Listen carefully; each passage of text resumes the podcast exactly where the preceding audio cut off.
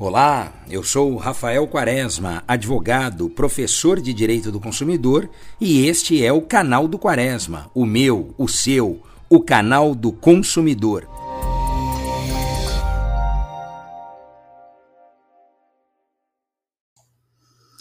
Olá, hoje eu vou falar com você sobre uma decisão do Superior Tribunal de Justiça, mais precisamente da quarta turma, que entendeu que o banco pode debitar da conta corrente do consumidor o valor mínimo da fatura do cartão de, de crédito em atraso. Para a quarta turma, esse tipo de cláusula contratual não é abusiva. O que nós temos nesse caso e que interessa aqui reforçar com os consumidores.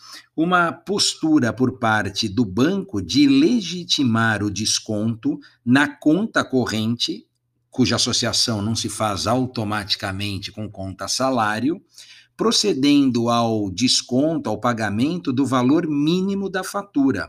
A questão é um tanto quanto controversa, porque as decisões de primeiro e segundo graus da Justiça Fluminense eram no sentido de reconhecer a abusividade da cláusula.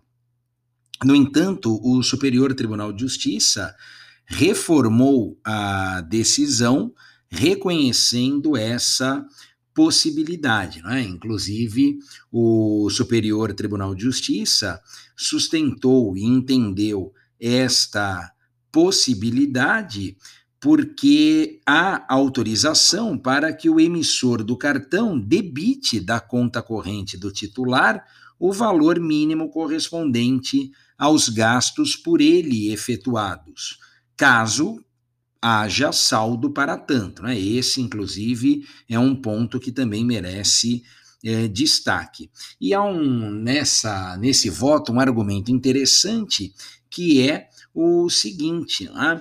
o, a, a, impossibilidade dessa medida faria com que houvesse um risco maior na operação.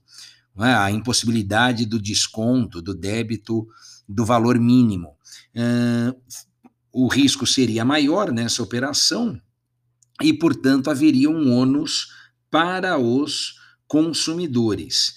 Eu não sei se você concorda com essa decisão, o que você acha dessa decisão, mas é um precedente interessante, me parece, ainda que é, controverso, né, mas que sinaliza o posicionamento do Superior Tribunal de Justiça a afastar a abusividade de cláusulas como essa. Então fica aqui o registro e fique você atento a essa possibilidade do desconto do valor mínimo do pagamento do cartão de crédito na sua conta. Um grande abraço e até o nosso próximo podcast.